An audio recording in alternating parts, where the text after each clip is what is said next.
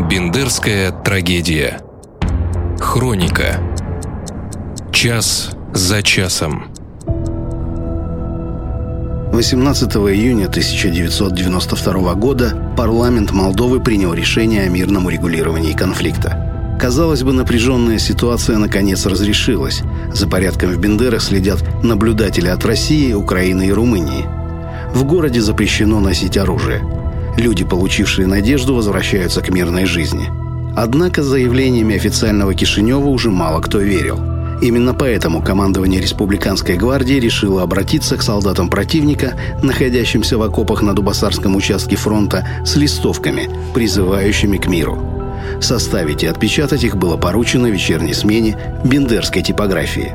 Именно здесь и произойдет то, что молдавская сторона назовет инцидентом. Именно здесь будет положено начало боям за Бендеры. Утро 19 июня началось с настойчивой просьбы руководства Молдовы прибыть в Кишинев первым лицам Республиканской гвардии, ТСО и казачества.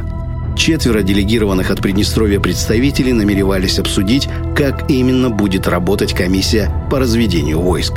Однако разговора не получилось, а около трех часов дня поступило сообщение о том, что в Бендерах якобы началась стрельба. Позже выяснилось, что это сообщение опередило события на несколько часов – Приднестровская делегация тут же выдвинулась в обратный путь. Возвращаться в Тирасполь пришлось окружной дорогой, а проехать через полицейский пост удалось только благодаря мандату, скрепленному гербовой печатью парламента Молдовы.